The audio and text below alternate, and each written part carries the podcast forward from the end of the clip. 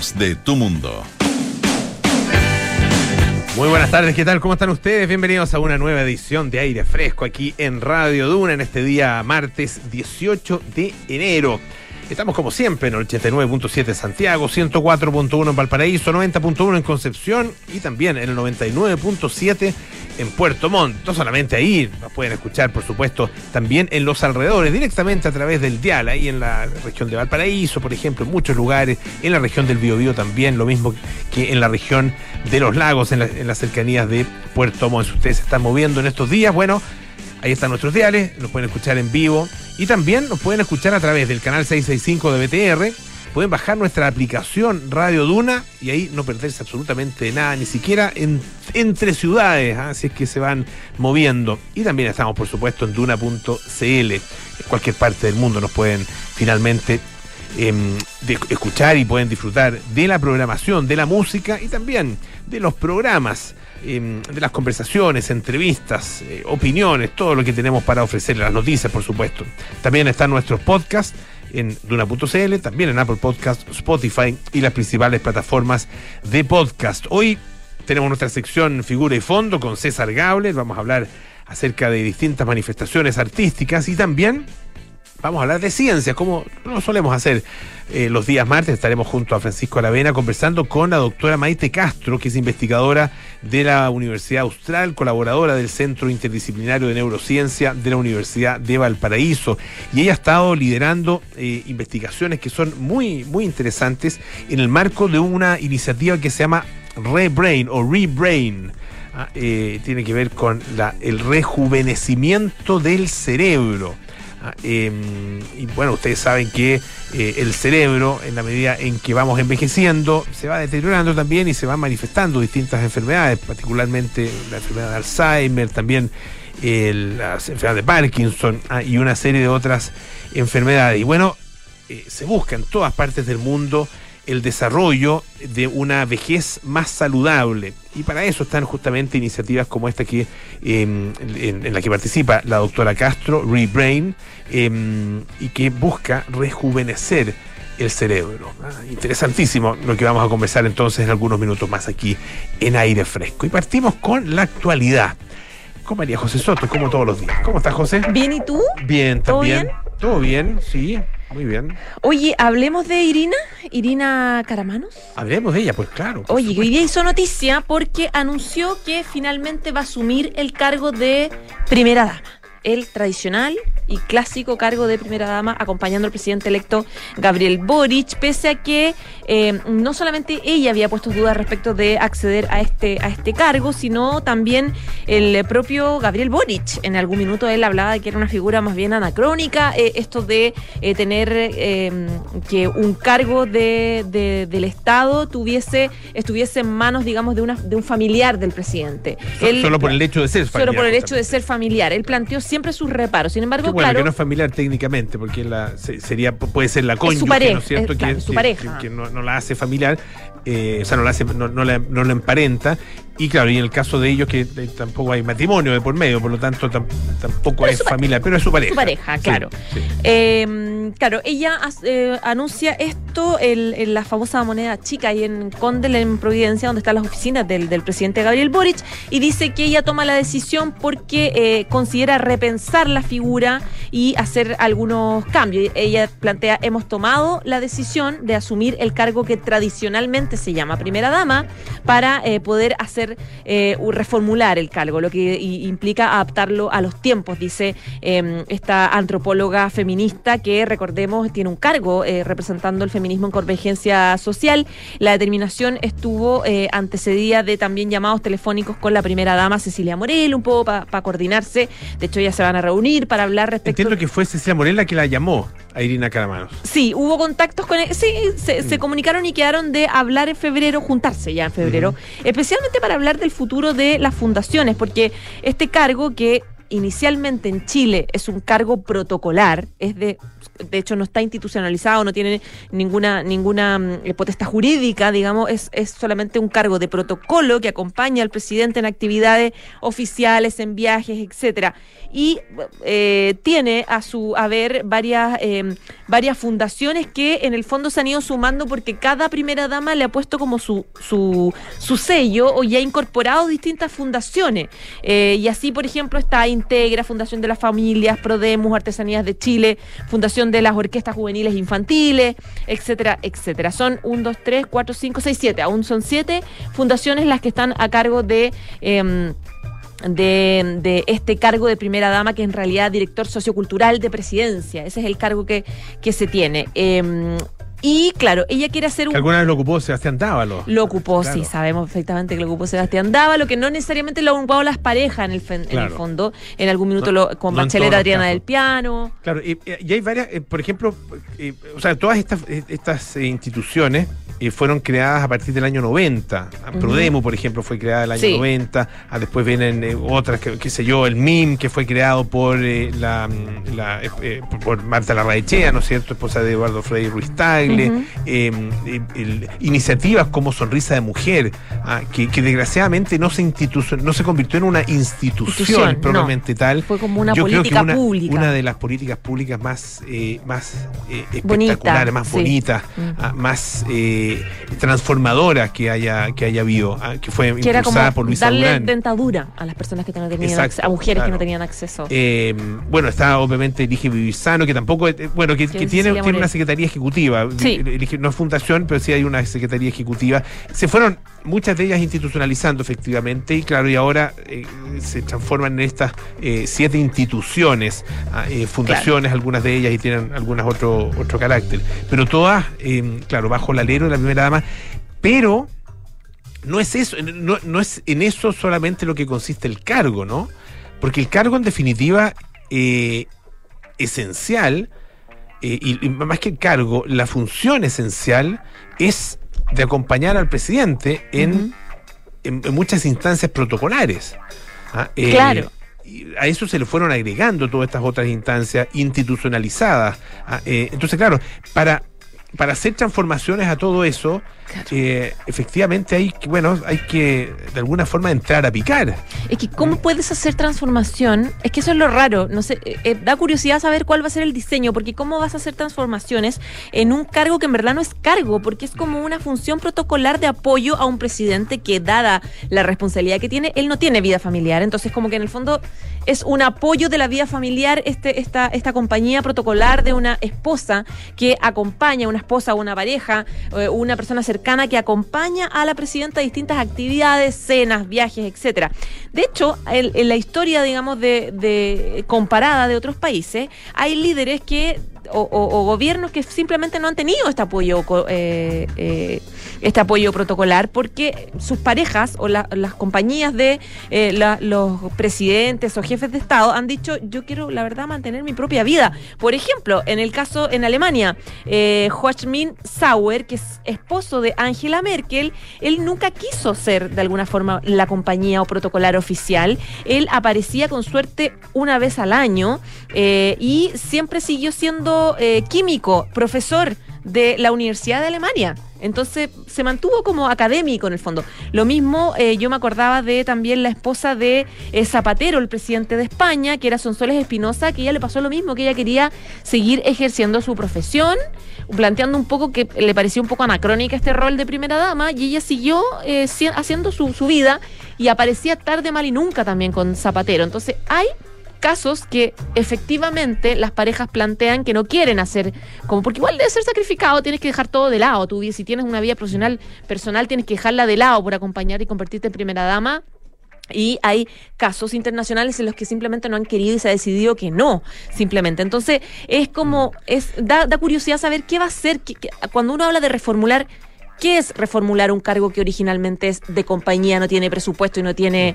Además, no tiene hay un, sí, hay un elemento definición adicional. jurídica. Hay, bueno, a propósito de la definición jurídica, eh, eso no depende de la primera dama, que no tiene atribuciones jurídicas. No tiene atribuciones. Legales. Claro, ¿qué tanto puedes cambiar? Es como... Entonces, eh, si es que se va a cambiar, y porque ella habla también de la relación eh, con el poder, algo, algo así, de- mm, los papeles, o sea, la- el papel de la mujer en distintos espacios de poder, eso depende del presidente. Y depende del Congreso. ¿ah? Tienen que ser, eso, eso son leyes, digamos. Sí. Y hay que, y por lo mismo, me parece interesante que se, que se discuta, se replantee, pero no depende de ella.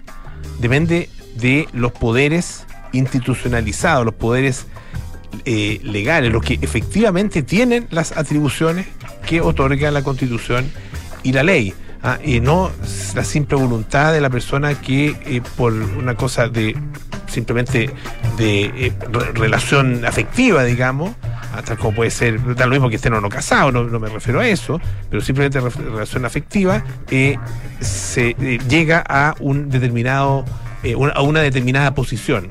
Ah, eh, pero claro, Claro. No, efectivamente no depende de ella. Y si se va a modernizar, bueno, que eso sea dentro del marco institucional.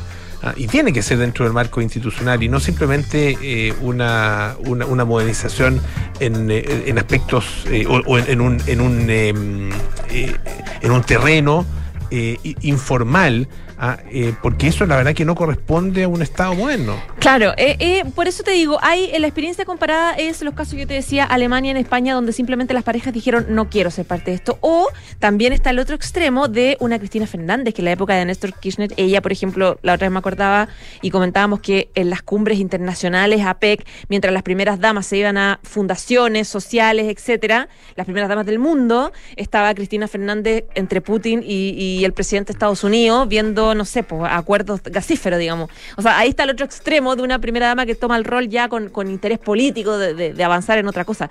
Pero claro, es, es muy difícil ah, eu- este giro, como que no, no sé hacia dónde va, digamos. Hay harta Sí, y- expectativa hay- de cómo va a ser. A, a mí, a mí hay una cosa que, que lo encuentro de- molesta, ah, eh, que es eh, de alguna manera el desprecio a lo, a lo realizado por, por las primeras damas anteriores. A uno puede no gustar, es decir, eh, no es primera dama, efectivamente, es anacrónico, ah, no sé, hasta medio cursi ah, eh, hablar de primera dama. Pero bueno, es el nombre que tiene o que, o que, o que se, us- que se ha utilizado hasta ahora y bueno, Bueno, Luisa Durán decía que le cargaba que no, primera no le dama. gustaba y le encuentro toda la razón. Esposa po. del presidente, Esposa chao, del presidente. claro. Pero ella también eh, eh, asumió eh, funciones importantes y, y en las fundaciones que existían y también a través de otros roles.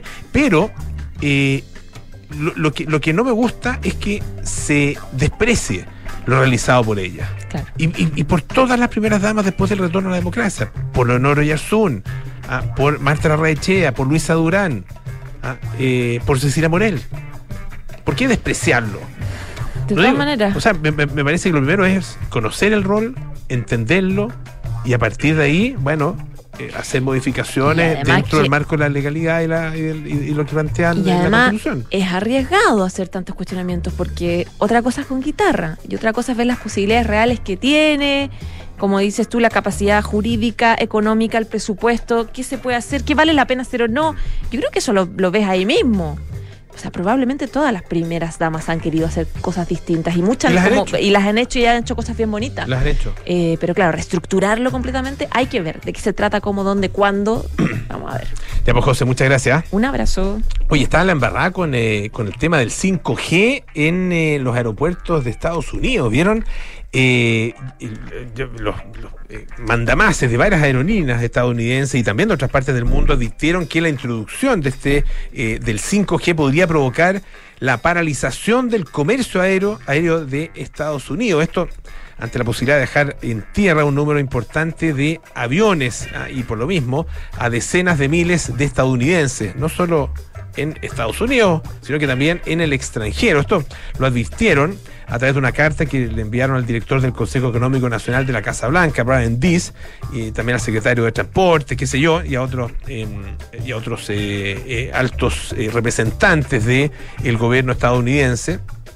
Y se, se dice en esa carta que a menos que en nuestros principales centros de operaciones reciban autorización para volar, la gran mayoría del público viajero transportista estará esencialmente en tierra y están algunas de las principales líneas aéreas, American Airlines, Delta, eh, United Airlines, em, Southwest, JetBlue, ah, em, también UPS, FedEx y otra, y otra serie de, empresas.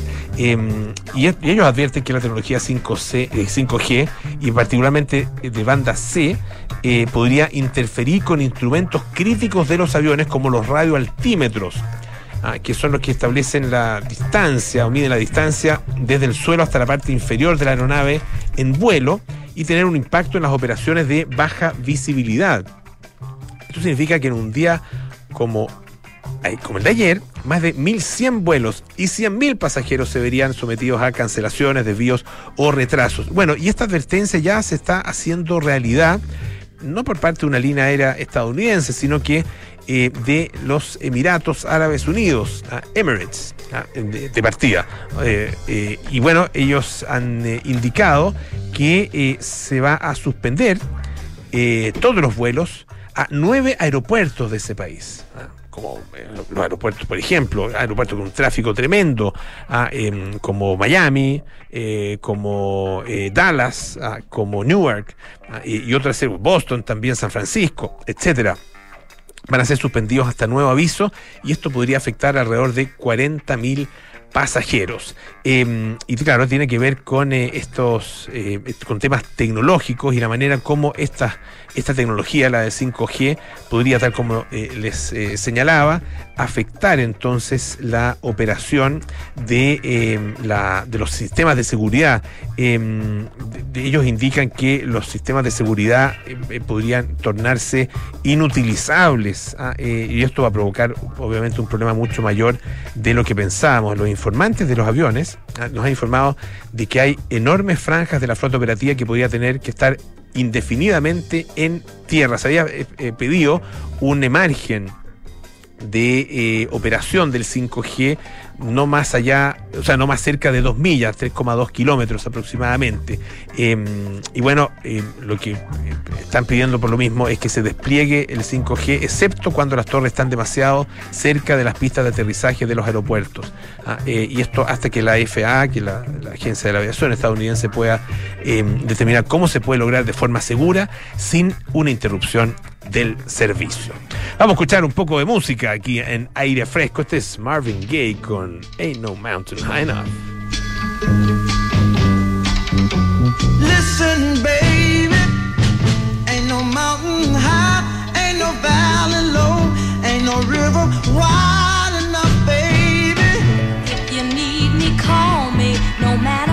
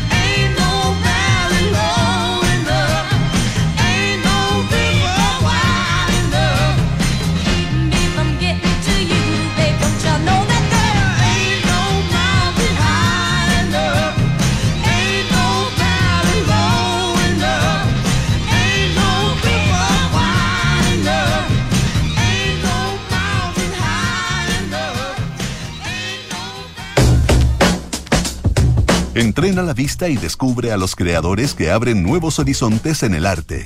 Porque ver es más que mirar, esto es Figura y Fondo, con César Gabler, en aire fresco. Presentado por Fundación Actual. Todos los martes nos juntamos acá con César Gabler para nuestra sección Figura y Fondo, que como ustedes saben presenta Fundación Actual. Y es muy actual a propósito lo que vamos a conversar hoy día. Ah, eh, tiene que ver con eh, manifestaciones del arte en algo que eh, preocupa hoy y que es además una preocupación hacia el futuro. Don César, bienvenido. Muchas gracias, Polo. Y sí, pues eh, estamos hablando de algo muy actual y que de largo arrastre por lo demás, que es el litio. Pero el, no, no quiero limitarme a eso exclusivamente, sino que pensar más bien en las relaciones que está teniendo el arte contemporáneo en general y en Chile en particular con eh, el medio ambiente y todo lo que eso significa. Y particularmente el cruce entre medio ambiente, economía y lo que se ha dado en llamar cierto el modelo extractivista. Y claramente el litio entra en ese ámbito de preocupaciones. Y ahí cuando se cruza con el arte justamente pasa algo que es bien interesante y es que nos muestra cómo está operando hoy día el mundo del arte frente a ese asunto. Porque si nos vamos, por ejemplo, a el siglo XIX, para, irnos muy atrás, probablemente las primeras preocupaciones por la ecología en ese contexto surgían de cómo a partir de las parcelaciones ¿cierto? de los territorios, de los paisajes, era imposible acceder a ciertos lugares. Entonces había una suerte de nostalgia romántica en ese contexto por un pasado en el cual las personas habían podido circular y relacionarse con la naturaleza libremente. Es un momento, también empieza a aparecer en el arte, en que surge la industrialización y es eh, justamente a partir de- del modelo de la revolución industrial que el paisaje, el territorio, como decimos hoy día, comienza a ser devastado y eso aparece registrado en la pintura, particularmente en el mundo del grabado también, y nos encontramos incluso a veces hasta con pintores que nosotros diríamos pintores de la alegría y de lo ideal, como los impresionistas, en los que se ven esos efectos de la ocupación de la naturaleza por, por el hombre en el contexto de la revolución industrial. Pensemos las fábricas, pero también los transportes con los ferrocarriles. Pero yéndonos hoy día a la preocupación más inmediata. La semana pasada, ¿cierto? Se estaba debatiendo sobre el litio, particularmente el tema de la concesión, ¿cierto? Y ahí, creo yo, surgen tres ámbitos de preocupación social, nacional y, por cierto, artística. Lo primero es la relación que va a tener el Estado, la participación del Estado en los proyectos del litio, la relación con la, con la empresa privada.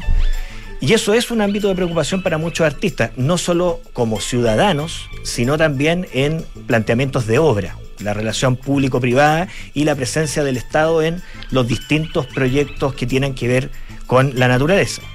La segunda es eh, lo que va a ocurrir con el destino de esas eh, ganancias que va a ser el Estado eh, con lo que se reciba. Y lo más importante, obviamente, el tema ambiental. La- ¿Qué va a pasar con el territorio, ¿cierto? Con la región de Atacama, cuando empiecen a, a- a desarrollarse estos proyectos, sabemos, en- porque ya se están haciendo, sabemos que tienen un impacto sobre el, espacio bastante importante. Eh, las piscinas, ¿cierto?, donde se va eh, produciendo este material a partir de la deshidratación, ¿no? Eh, son de una extensión vastísima. Leía una experta que hablaba de que en algunos casos pueden llegar hasta un millón de kilómetros cuadrados, el equivalente, si no me equivoco, estas siempre son las, la- las comparaciones que se hacen las más, las más gráficas, a 150 canchas de fútbol. ¿no? bueno, todo eso sin duda ha sido preocupación para los artistas y, por cierto, para curadores. ¿Y cómo están trabajando hoy día? Un curador muy importante en estas lides, hay que nombrarlo, Rodolfo Andaur. Rodolfo Andaur ha estado detrás de varios proyectos en los que ha conectado los artistas con espacios específicos en los cuales están ocurriendo eh, temas de, gravitación ambiental, pero también de, impacto cierto territorial. Y la forma de trabajar es distinta de cómo lo entendíamos anteriormente. Pienso incluso en los años 60. Normalmente los artistas cuando se relacionaban con este- estos temas lo hacían como desde la denuncia, solamente. Mm. Eh, la lógica como del cartel. ¿cierto? Presentar un tema y simplemente instalar un eslogan visualmente atractivo que se convirtiera en, en una alerta.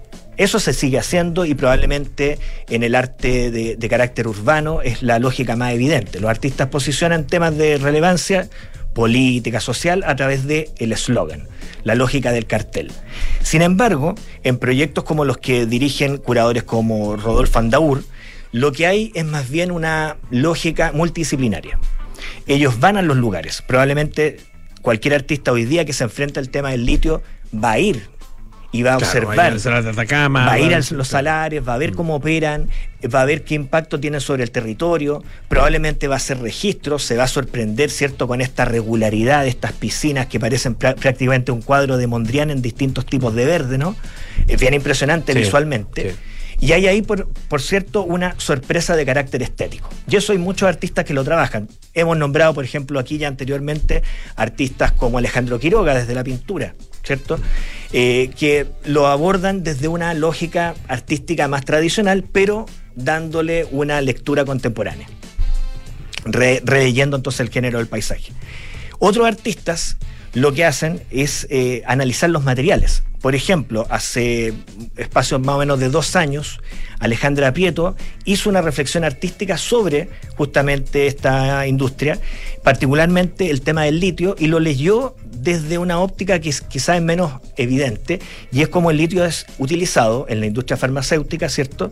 Como un fármaco que tiene que ver con eh, el trastorno bipolar y le dio una lectura a eso que tenía que ver con la relación del el litio y otros minerales con el cuerpo y con el bienestar personal. Entonces, ahí hay una cuestión que es bien interesante y es cómo los materiales pueden ser leídos desde otras ópticas. No solamente la evidente, el litio como un elemento para hacer pilas, ¿cierto?, de celulares, sino que ver otras dimensiones que pueden ser materiales y también simbólicas.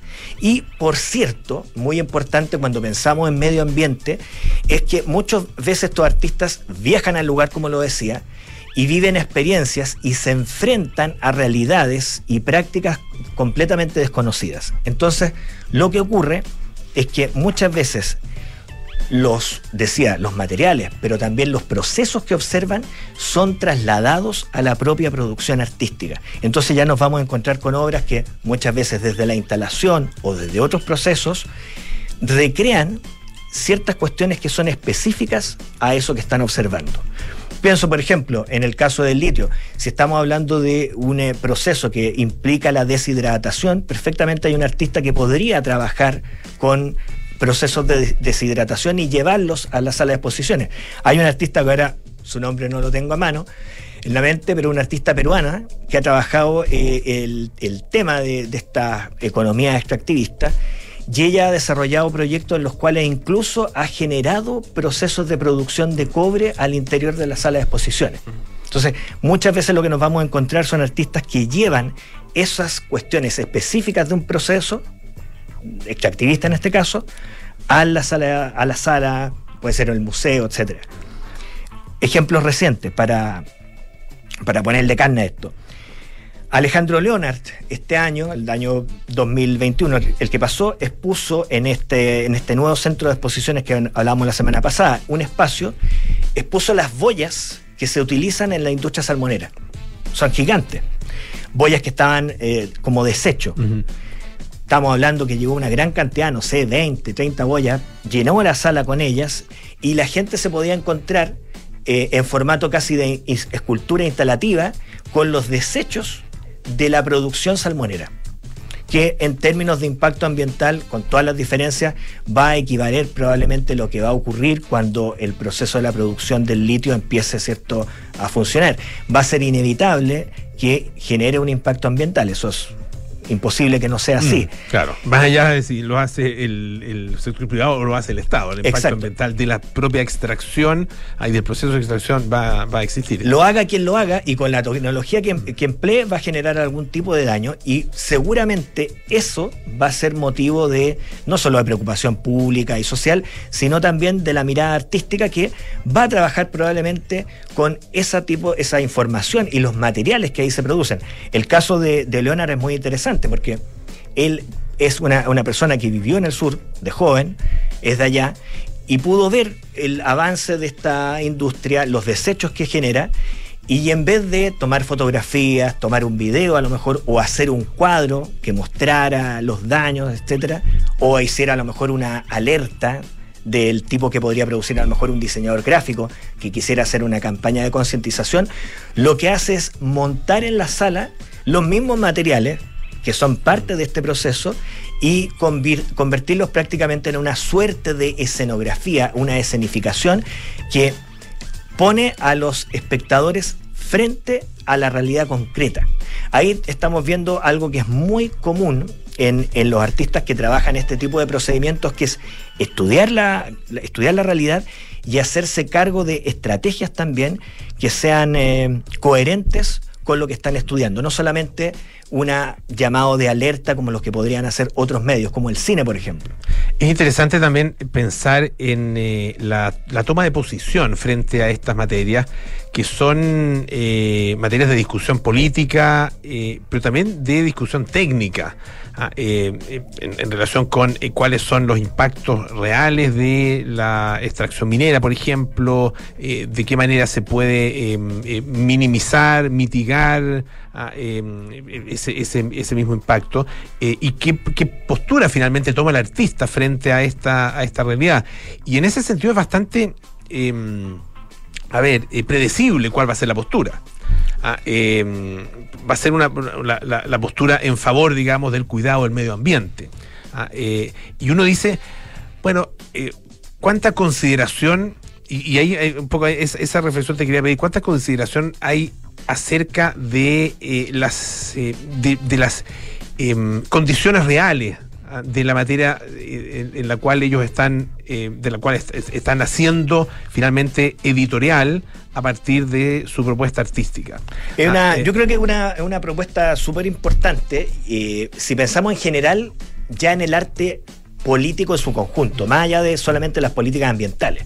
Porque el arte, hoy día el arte es completamente político, desde la relación que puede tener el artista con el cuerpo y la enfermedad, por ejemplo, pensemos en el, el contexto de la pandemia, eh, y todos los temas en general son hoy día politizados.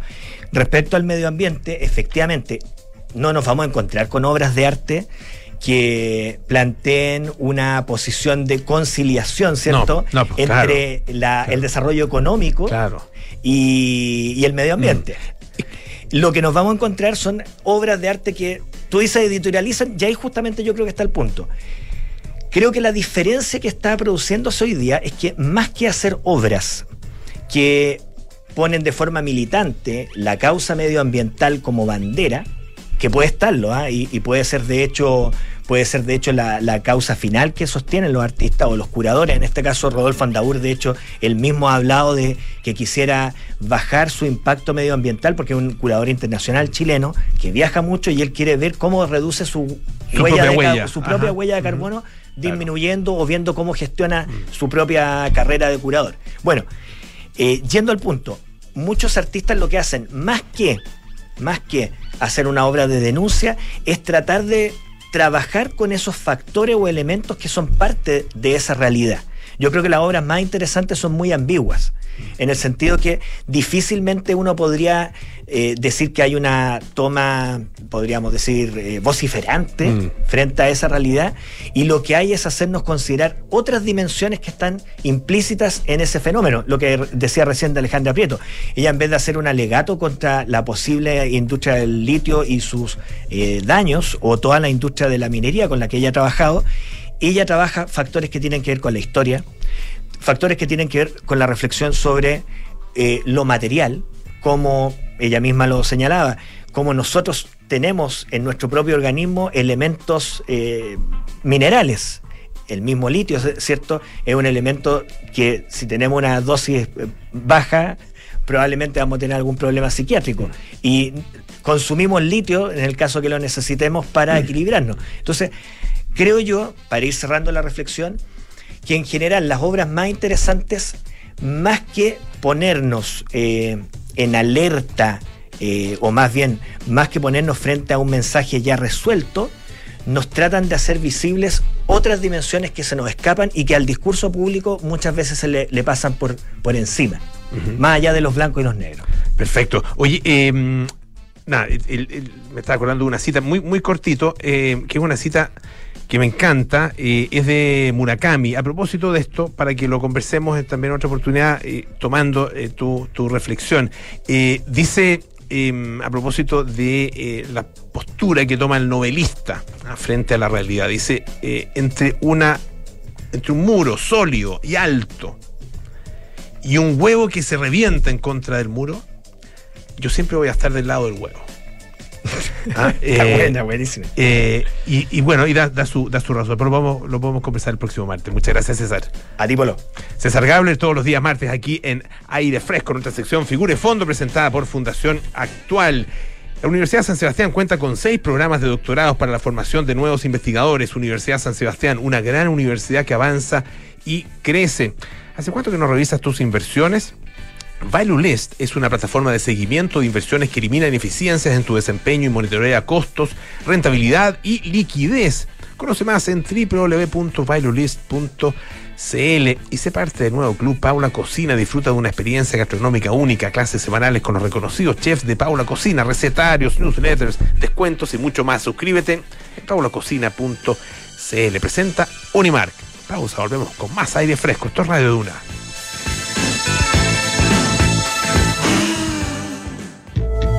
¿Hace cuánto que no revisas tus inversiones? Monitorearlas requiere de una revisión técnica como la de tu auto. ValueList es una plataforma tecnológica que, con expertos financieros, examina el total de tus inversiones en costos, rentabilidad y liquidez con cuentas locales e internacionales. Ya monitoreamos más de 150 millones de dólares. ¿Tienes sobre un millón de dólares líquidos? Ingresa a www.valuelist.cl y te asistimos sin costo durante un mes independiente de la institución financiera. Sobos Autoriza es tu aliado en el desarrollo y gestión digital de tu negocio. Obtén tu certificado digital en www.autoriza.cl y comienza a emitir facturas y realizar los trámites de tu empresa 100% en línea. Ahorra tiempo y papel con el certificado digital de Sobos Autoriza y haz crecer tu negocio con el respaldo de una compañía líder en soluciones electrónicas. Sobos Autoriza, tu aliado en certificados digitales. Universidad San Sebastián es la primera universidad en Chile acreditada internacionalmente por la agencia alemana ACAS bajo estándares de la Unión Europea con vigencia de seis años. Además, siete de sus carreras del área de la salud también cuentan con acreditación internacional. En la Universidad San Sebastián, nuestra misión es educar en la razón y en la virtud. Más información en www.uss.cl. Ya no les queda nada para irse de vacaciones, ¿no? Sí, y lo mejor es que nos vamos dos semanas. Oye, a todo esto, ¿ustedes tienen alarma? Sí, la de Verisur. ¿Y qué tal? Nosotros buscamos instalar una antes de irnos. Mira, la contratamos justo antes de las vacaciones y la verdad es que nos fuimos mucho más tranquilos. Se la recomiendo. Ya, llegando a casa los llamamos. Protege lo que más te importa con alarmas Berisur. Tu hogar monitoreado las 24 horas del día. Llama al 600-385-0003 o calcula online en berisur.cl. Este verano, activa Berisur. Activa tu tranquilidad. Estás en aire fresco con Polo Ramírez.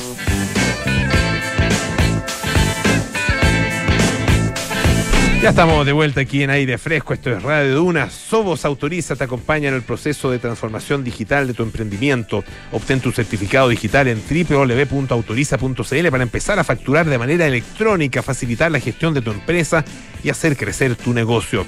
Y recuerda que Seguros pone a tu disposición productos y servicios digitales que cuidan tu tiempo.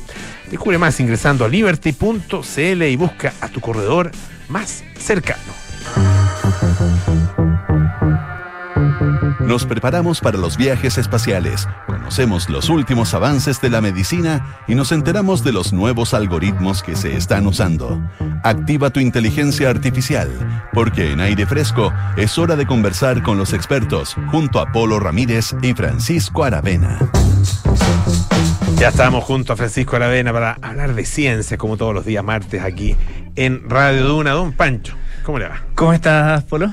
¿Todo don, bien? Don Pancho, como Don Pancho, es como eh, han dicho, echarle la culpa a Don Pancho a, a los chanchos y no a Don Pancho, algo así, ¿no? La culpa la tiene el chancho y no Pan- No, no sé. No, La es que le da la tiene el frecho. chancho, la culpa Esa es con no, otra la cosa. tiene es el con la- chancho, la tiene- chancho cuando el. No sé. Ya, la de la frecho. Bueno, no Ah, importa. no, no, no, no es, no es la culpa. La culpa es la del la frecho. El dicho es, estoy hablando con Don Pancho y no con los chanchos. Ah, ese Cuando estás hablando con alguien y me se mete alguien a, a comentarte cualquier cosa. Ya, me quedo callado entonces. Oye, estamos viejos. ¿Ya? Es una constatación. Sí. Pero esta es otra constatación. Vamos a estar más viejos. ¿Ya? Pero no solo nosotros, por supuesto. Imagínate para el 2050. Eh, probablemente. Estaremos, ya nos habremos despedido. Claro, Pero bueno. estoy hablando como país. Para el año 2050 vamos a ser el único país latinoamericano, según las proyecciones demográficas, con un porcentaje de población adulta, eh, de adulta mayor, similar al de Europa.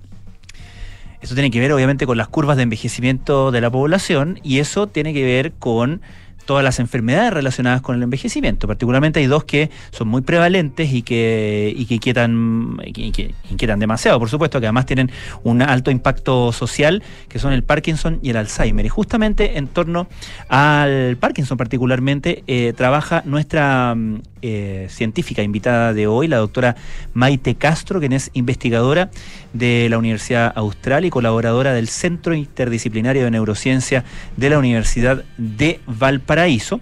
Y eh, vamos a hablar con ella. eh, Obviamente de su trabajo en torno al Parkinson, que es muy interesante, pero también de una iniciativa en la cual ella participa, una iniciativa internacional que se llama Rebrain, que busca acercarse al tema del envejecimiento del cerebro de una manera saludable. ¿Cómo está, doctora Maite Castro? Buenas tardes. Hola, buenas tardes. Hola, Polo. Hola, Francisco. Qué bueno escucharlo. Muchas gracias por la invitación. No, muchas gracias, muchas gracias a usted. Quería partir por eh, un eh, concepto más o menos amplio, pero, pero ¿qué, qué consideramos que, dada la, digamos, eh, pro- el proceso natural de envejecimiento del cerebro, ¿cuándo decimos que un cerebro envejece de forma sana? A ver, lo que pasa es que en general, en lo natural del cerebro, el cerebro envejezca y vaya perdiendo sus capacidades. Y nosotros básicamente nos fijamos como en, en cinco ejes, y entre ellos está- están las- eh, estos cinco ejes que son a nivel digamos, molecular o celular, van a afectar el funcionamiento del cerebro. Lo que vamos a encontrar es que las personas adultas mayores paulatinamente van perdiendo, por ejemplo, sus capacidades cognitivas. Eh, y eso es básicamente lo que nosotros estamos tratando de apuntar a hacer en esta, en esta investigación o en esta red, esta iniciativa que se llama Rebrain, que tú presentaste en un inicio, eh, que lo que lo que apunta principalmente es no al alargar la vida de las personas, sino más bien hacer que las personas que tienen más expectativas de vida, por lo que hemos visto ¿cierto? en los últimos años, según las curvas demográficas, envejezcan más saludablemente, es decir, tengan una vejez con mayor autonomía y mayores capacidades. Y eso claramente para, va a ayudar a las personas, las personas adultas mayores Ujú. mismas a, a disfrutar de su vejez y también va a ser, por supuesto, un descanso y una alegría para la red de personas que está alrededor de estos adultos. Claro.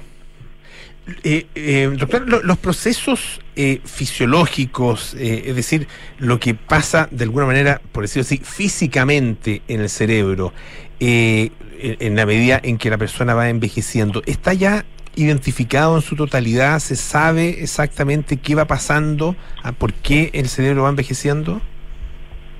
Bueno, efectivamente sí. De hecho, de hecho lo que lo que nosotros hacemos en esta red es trabajar en diferentes ejes que son cosas que sabemos que se van perdiendo. Por ejemplo, eh, por ejemplo lo que llamamos neurogénesis adulta. La neurogénesis adulta es la capacidad del cerebro de generar nuevas neuronas en el estado adulto.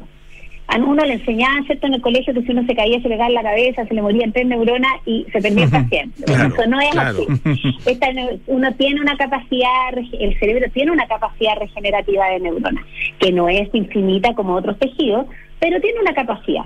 Y eso con el pasar del tiempo va disminuyendo. Entonces, uno, por ejemplo, de los ejes donde trabaja, que no es el mío en particular, sino que esto es una red grande de varios científicos y científicas, es tratar de aprender cómo mantener la neurogénesis adulta durante más tiempo en la vida de las personas, de manera, porque a medida que tú envejeces pasan diferentes eventos, no puedes tener un microinfarto cerebral que produzca la muerte de unas poquitas neuronas o, u otras cosas que puedan ir sucediendo de manera que el tejido pueda ir respondiendo y se pueda ir reparando.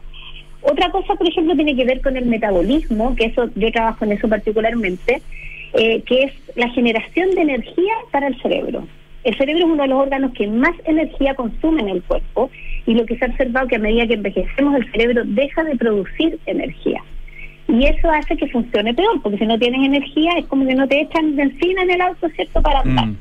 Entonces lo que nosotros estudiamos ahí es cómo, qué mecanismos moleculares son los que fallan para poder buscar, por ejemplo, terapias o fármacos que nos puedan ayudar a producir energía en estos cerebros que ya tienen más años y que en el fondo puedan funcionar, por ejemplo, entre otras cosas.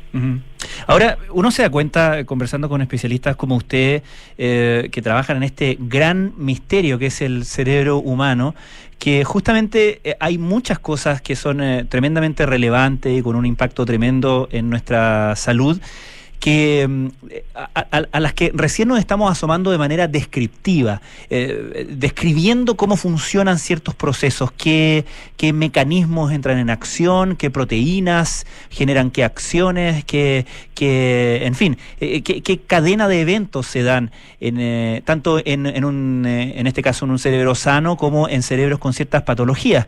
Y uno entiende que ese es el inicio de un camino si uno quiere llegar necesariamente a algo, algo terapéutico. Pero quería preguntarle, en esta área en donde usted trabaja, en Parkinson, eh, y no sé si en el, ámbito particularmente del metabolismo de la energía, eh, ¿cuál ha sido la principal revelación que hemos tenido en los últimos años? ¿Qué, ¿Dónde nos hemos pegado como un, un salto en conocimiento? Yo creo que una de las cosas que ha sido interesante aprender es no solamente en Parkinson, sino que también en todas las enfermedades neurodegenerativas, que son enfermedades como el Parkinson. Neurodegenerativo se refiere a que son enfermedades donde las neuronas se mueren. Alzheimer también es una enfermedad neurodegenerativa, la esclerosis lateral amiotrófica o el ELA, que también son bien conocidos. Lo que, lo que hemos aprendido eh, y que yo creo que ha sido súper revelador es entender que estas son patologías que no solamente tienen que ver con las neuronas. Eh, el mundo de la neurociencia es bien neurocéntrico. Hmm. Eh, eh, eh, la gente, los investigadores les encanta mirar el funcionamiento de las neuronas, porque las neuronas son células bien fascinantes, a mí me encantan también. Pero en las neuronas no están solas en el cerebro, tienen otras células que las acompañan, que se llaman células de la glía, que cumplen diversas funciones, entre ellas soporte metabólico, por ejemplo, u otros soportes que son importantes para el funcionamiento neuronal. Y el empezar a mirar ahora las patologías ya desde la disfunción que pueden haber en las células gliales, eso nos está cambiando la mirada en la- el desarrollo de posibles terapias. Que no sean solamente fijándose en mejorar la neurona. A veces yo creo que esa es una cosa y lo otro es entender que todas estas, estas enfermedades, al igual que el envejecimiento cerebral, son eventos que son progresivos. Una vez que parten, no hay una vuelta atrás. Entonces tenemos que entender que aquí la- la- lo más importante es prevenir antes de ir a curar, digamos, cuando ya tenemos un daño que es muy avanzado. Porque esto es como una, esto, imagínate que esto Mm. es como, un como una cadena de dominó que tú empujáis Claro. y empiezan a pasar muchos eventos. Entonces, eso es otra, es otra cosa que es súper importante y que de hecho las últimas terapias que han que han aparecido, por ejemplo, el año pasado se aprobó por la FDA una, una terapia para Alzheimer, eh, justamente apunta a estadios tempranos. Mm. Y por último, lo último sería es que tenemos que entender que estas son patologías multifactoriales, donde no podemos atacar una sola cosa. Esa, me acordé de lo que te dije, este, este fármaco que se aprobó Claro. el año pasado El para, para uso de Alzheimer, eh, Claro. efectivamente, eh, es, mm, es bueno, pero no funciona por sí solo Claro. tú necesitas apuntar a otros blancos. Y, por ejemplo, a blancos, de hecho, hay varios investigadores en Chile, incluso que trabajan en disfunción de las células gliales, que era lo que te mencionaba al principio, y que están trabajando en el desarrollo de o, o en la búsqueda de dianas terapéuticas o blancos terapéuticos en esas células. Y, y no significa que una que una terapia sea mejor que la otra, sino que tienen que ser complementarias. Estamos conversando con la doctora Maite Castro, que es investigadora de la Universidad Austral, colaboradora también del Centro Interdisciplinario de Neurociencia de la Universidad de Valparaíso. Y usted también es parte de esta iniciativa internacional Rebrain, que viene de, de las siglas en inglés, ¿no es cierto? Ah, que es eh, cerebro rejuvenecido. Eh, ¿Y en qué consiste exactamente y qué, qué, em, qué tipo de, em, no sé si son terapia, eh, utilización de medicamentos, ¿Cuáles, cuáles son los, los, las vías, los caminos que se utilizan para este rejuvenecimiento cerebral? Bien, bueno, este, esta iniciativa es una iniciativa que está conformada por investigadores acá en Chile, eh, investigadores en Europa y en Estados Unidos. Y básicamente el- la, la mirada importante aquí era mirar un poco más allá de esta cosa neurocéntrica que te decía antes. Entonces, los investigadores estamos buscando blancos terapéuticos, ya sea a nivel de células gliales, como también de otras células que son células que llegan al cerebro y que son las que viajan a través de la sangre porque nuestro cerebro está en contacto con la sangre. Investigadores de este, de este consorcio, no, esa no fui yo, así que no me voy a tirar flores, pero investigadores que están en este consorcio, demostraron hace varios años atrás que hay ciertos factores sanguíneos en la sangre joven que cambian con respecto a la sangre adulta y que cuando uno expone a cerebros envejecidos a estos factores que están en la sangre joven, estos cerebros envejecidos pueden rejuvenecer. Esto en animales, ¿ok? Eh, entonces, a partir de eso, lo que estamos haciendo es buscar factores que cambian en la composición de la sangre desde jóvenes a adultos, donde podríamos buscar factores en esta sangre joven que podríamos utilizarlos, por ejemplo, como fármacos en, personas adultas para rejuvenecer esos cerebros. Ese es como el centro de Rebrain.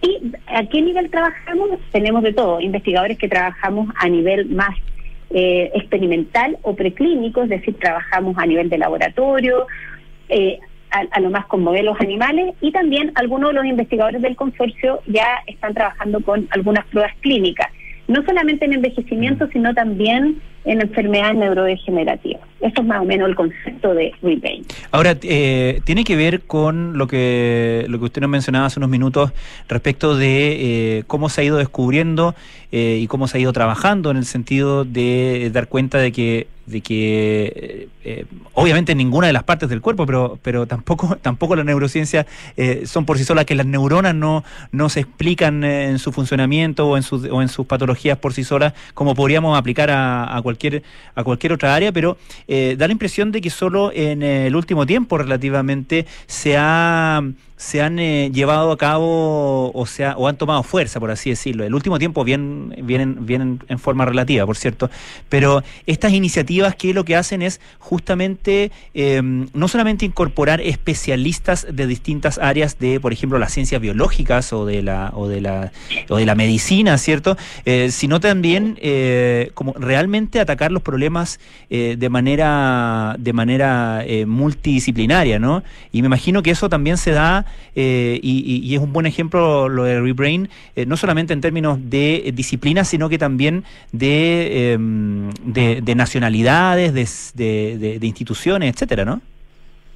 Por supuesto, de hecho la investigación no se puede llevar a cabo por un investigador solo, es Mm. lo menos investigador céntrica que hay. Claro, La investigación tiene que ser tiene que ser en redes. Y a veces parece que nosotros los investigadores y las investigadores hacemos somos todos lo mismo, ¿no? Pero no pero hay pequeñas diferencias que para nosotros son importantes. O sea, una persona que tenga, por ejemplo, en este caso yo, yo mi formación primaria, yo estudié bioquímica primero, pero hay otros bioquímicos dando vuelta en el consorcio, pero mi especialización ha sido más a lo que te decía antes, Claro. a la producción de energía, del cerebro, etcétera. Mi aporte en ese sentido es súper importante cuando yo hablo con, la- con los expertos de neurogénesis y reparación de tejido, porque la reparación de tejido necesita producción de energía. Y luego tenemos otros expertos que saben de diseño de fármacos y de lo que, que ese es otro mundo, porque uno llega uno llega a la propuesta del fármaco y de ahí empezamos a escalar para arriba y estos son años y mucha gente además poniendo sus cabezas para poder lograr un- una idea, ¿no? Que, que, que se concrete en algo que sea útil para la sociedad. Doctora, se me, se me quedó una cosita en el tintero cuando usted mencionaba eh, al cerebro como productor de energía. ¿Cómo produce energía el cerebro?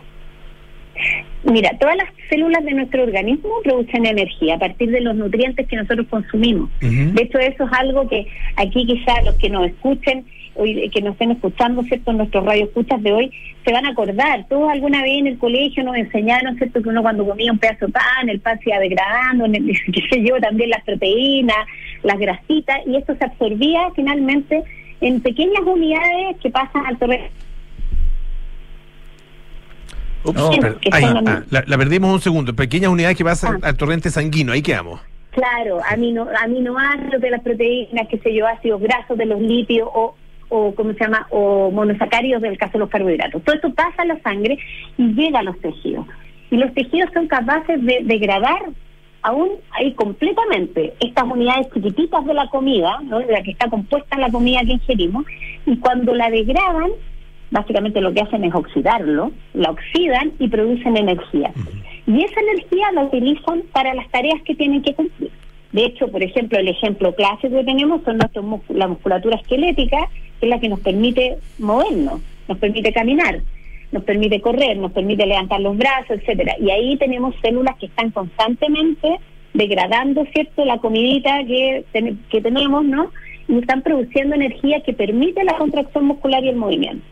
En el caso del cerebro, el cerebro necesita, en vez de contraer, pues el cerebro no se dista bastante un músculo, no se va a contraer, ¿cierto?, para moverse, pero necesita mover iones, porque el cerebro al final se conecta como una red eléctrica.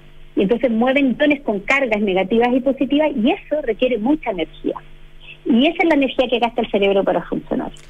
Perfecto. Doctora Maite Castro, eh, le queremos agradecer muchísimo que haya estado esta tarde con nosotros, investigadora de la Universidad Austral, también colaboradora del Centro Inter- Interdisciplinario de Neurociencia de la Universidad de Valparaíso. Muchísimas gracias, ¿ah? que esté muy bien. Muchas gracias, Muchas gracias, que tengan, que tengan buena tarde. Muchas gracias por la invitación. Igualmente. Bueno, ya nos vamos. Don Francisco. Mario. Mario, perdón. ¿Cómo Mario? Francisco. Eso. Muchas gracias. Francisco, alguien más de alguien le tiene que haber dicho Francisco alguna vez. Sí, pues. Ya, está, ya que estamos en confianza, lo voy a decir Sí, Francisco. lo voy a decir Panchito. No, me llamo Mario. Mario. Bueno, Mario, eh, Es que La gracias. explicación que se tiene que dar cada vez, imagínate. Sí, pues. Cuando era ahí un principiante en Calle Lira. No, ¿y por, y por qué te va a decir don Francisco? Claro, no. Ya pues, nos Ya. vamos, viene cartas notables, luego nada personal, terapia chilense y sintonía crónica de discografía. Te maté con Calle Lira, sí, que antiguo. No, no llegué a Calle Lira yo. Me imagino. Por favor. Ni tampoco hay al centro en el Mercurio, ¿no?